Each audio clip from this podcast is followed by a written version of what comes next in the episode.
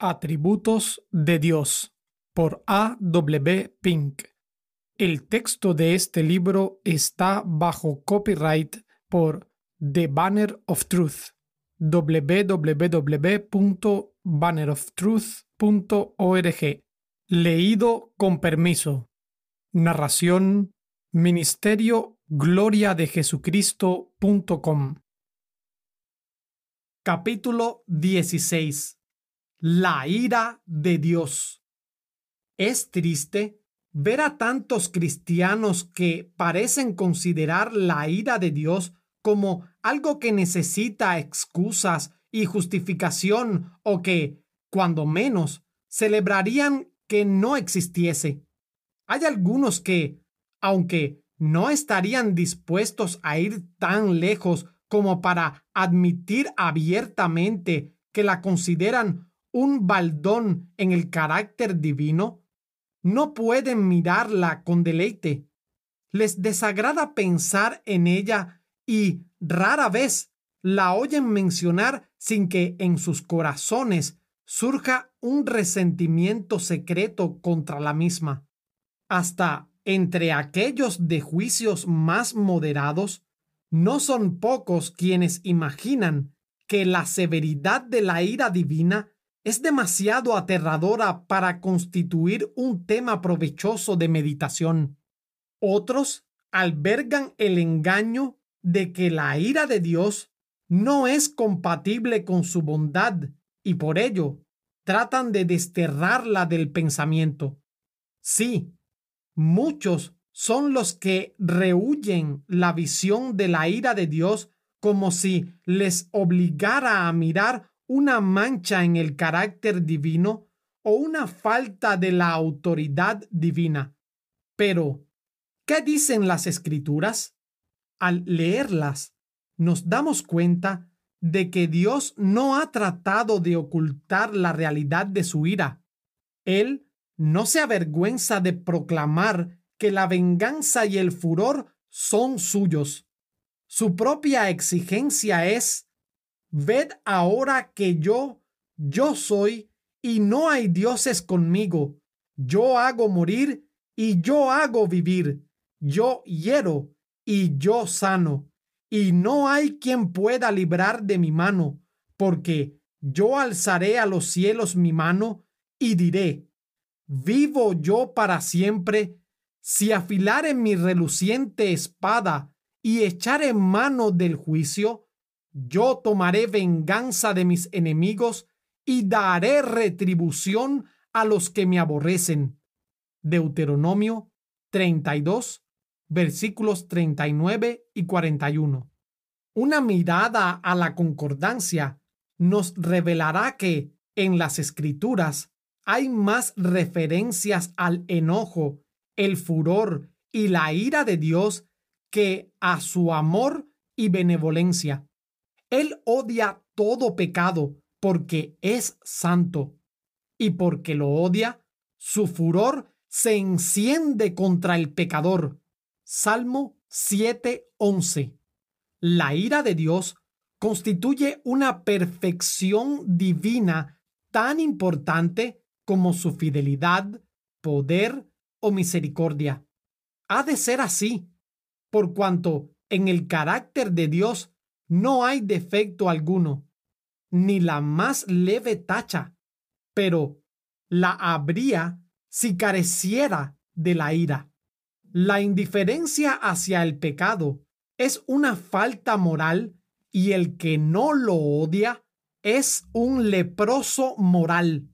¿Cómo podría él, que es la suma de todas las excelencias, mirar con igual satisfacción la virtud y el vicio, la sabiduría y la locura?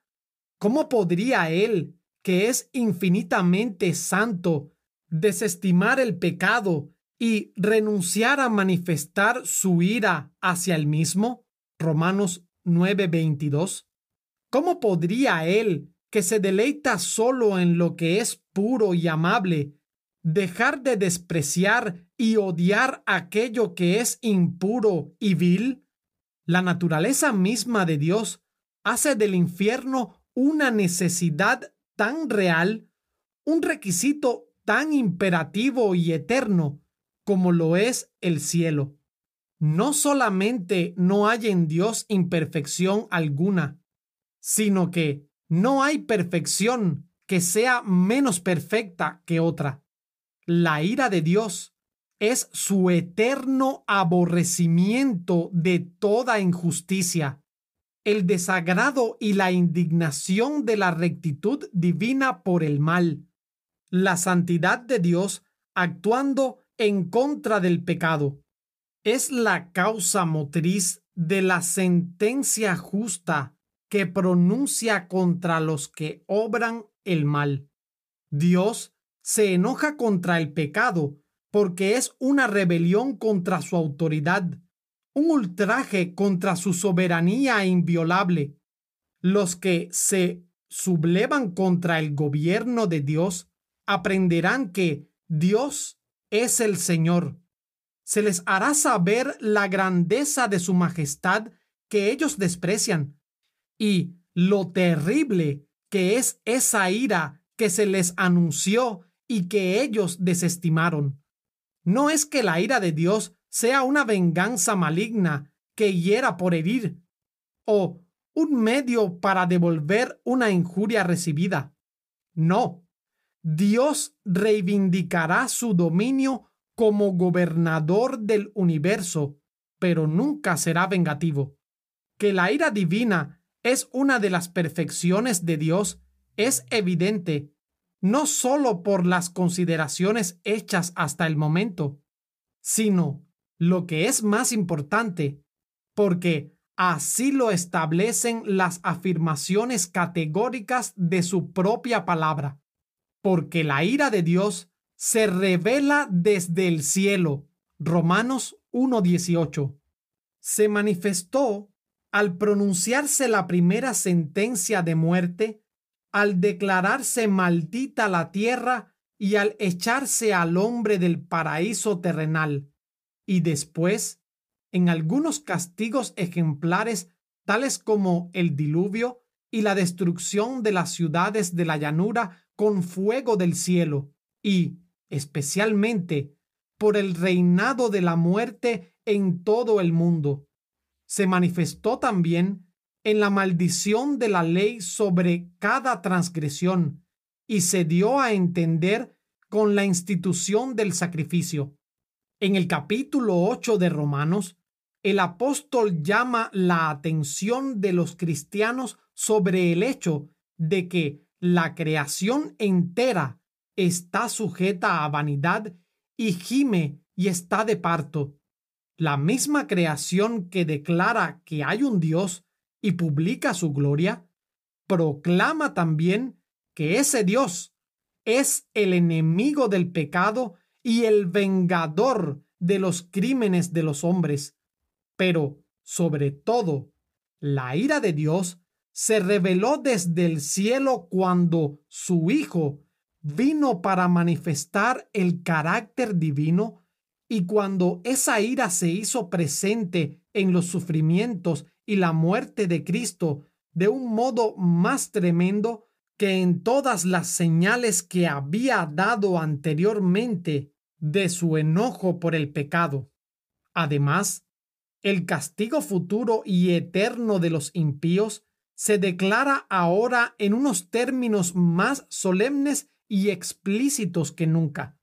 En la nueva dispensación hay dos revelaciones celestiales.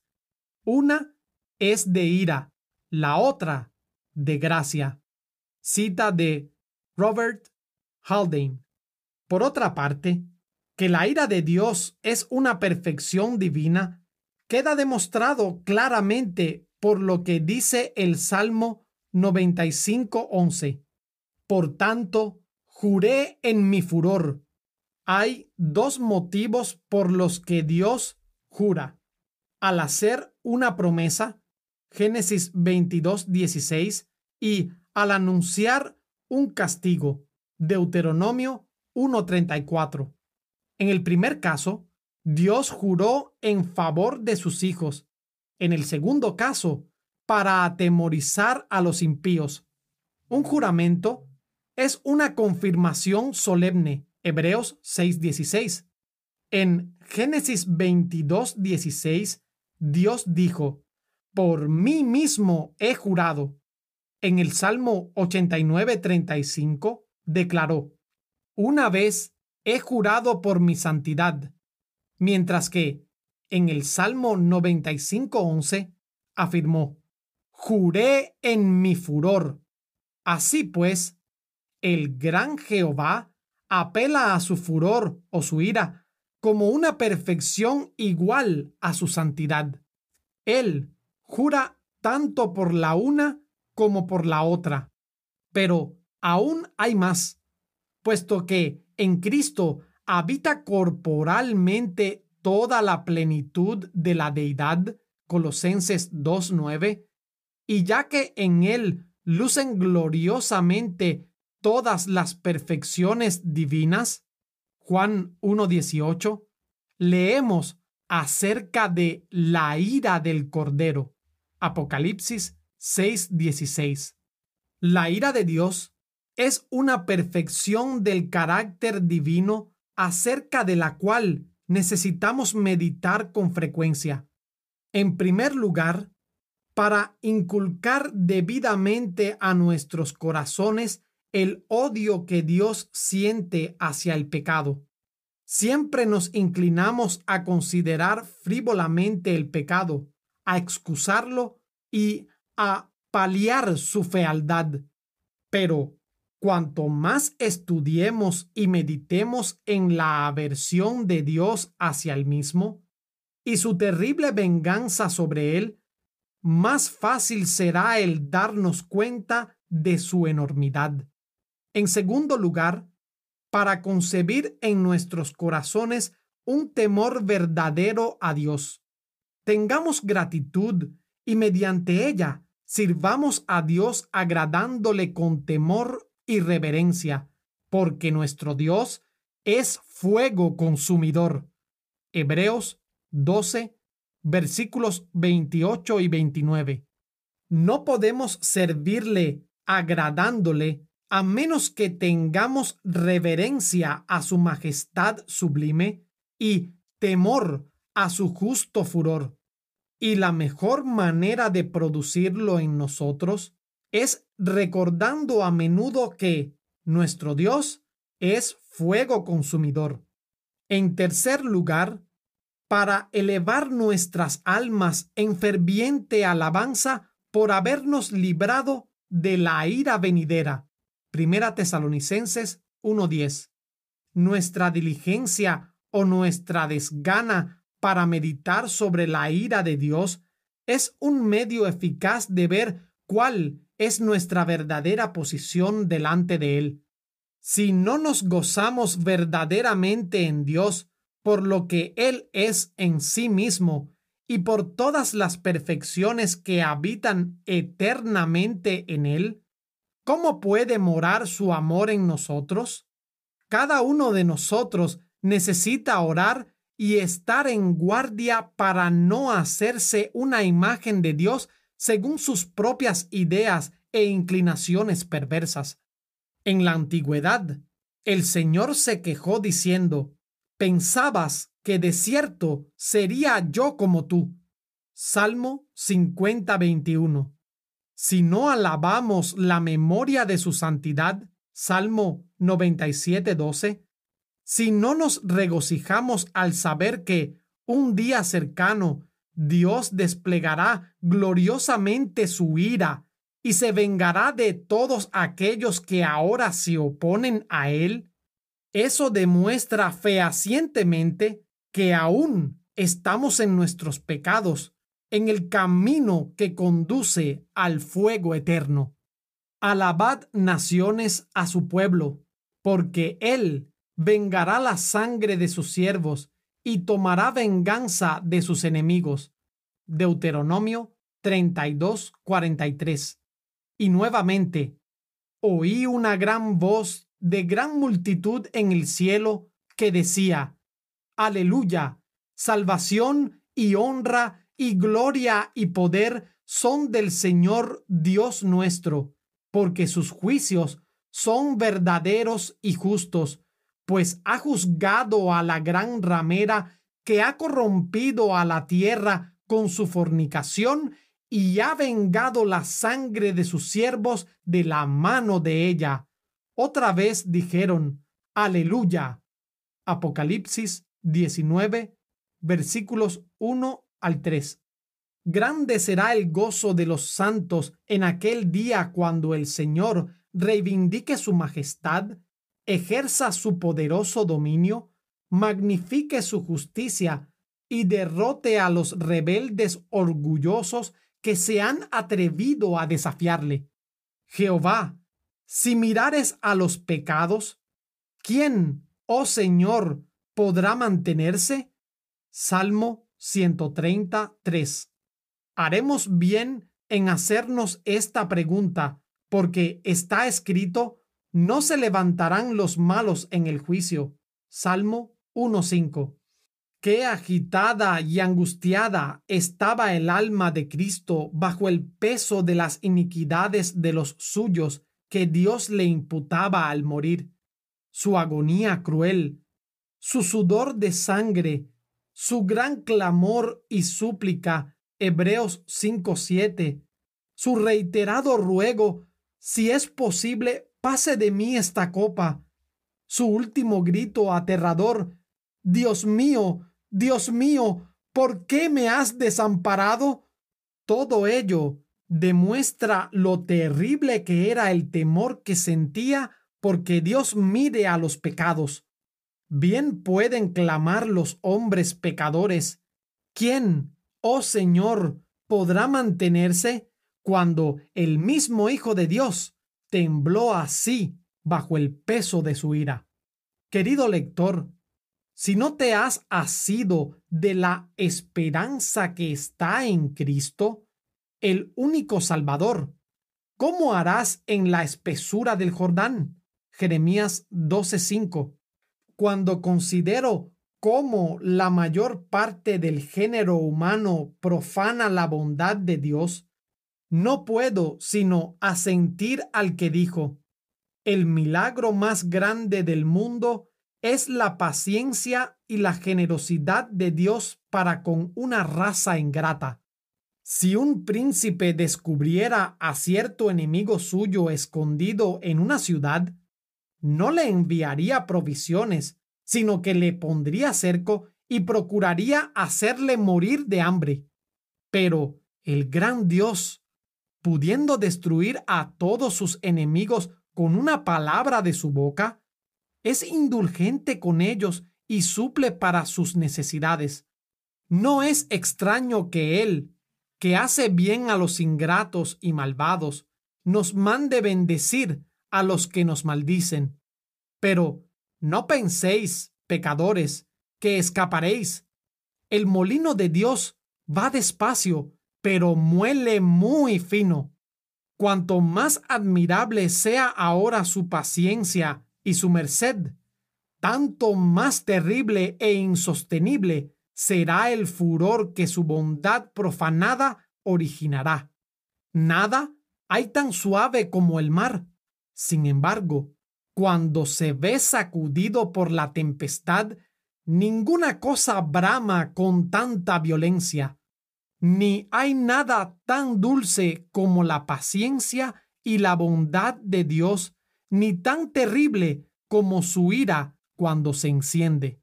Cita de William Gurnall, 1660. Así pues, querido lector, huye hacia Cristo Huye de la ira venidera antes de que sea demasiado tarde. Mateo 3:7. Te rogamos que no pienses que este mensaje va dirigido a alguna otra persona. Va dirigido a ti. No te contentes con pensar que ya te has acogido a Cristo. Asegúrate de ello. Pídele al Señor que escudriñe tu corazón y te lo revele. Unas palabras a los predicadores. Hermanos, en nuestro ministerio de la palabra, predicamos sobre este solemne tema tanto como debiéramos. Los profetas del Antiguo Testamento decían frecuentemente a sus oyentes que sus vidas impías provocaban al Santo de Israel y que estaban atesorando para sí mismos ira para el día de la ira. La condición del mundo actual no es mejor que la del pasado.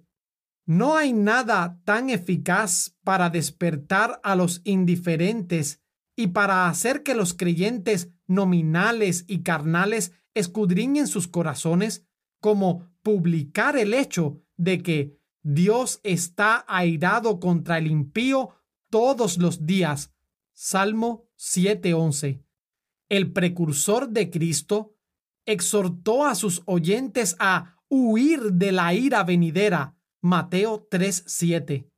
El Salvador mandó a quienes le escuchaban, temed a aquel que después de haber quitado la vida, tiene poder de echar en el infierno. Sí, os digo, a este temed. Lucas 12:5. Y el apóstol Pablo dijo, Conociendo, pues, el temor del Señor, persuadimos a los hombres. Segunda Corintios 5:11. Si queremos ser fieles, debemos hablar tan claramente del infierno como del cielo.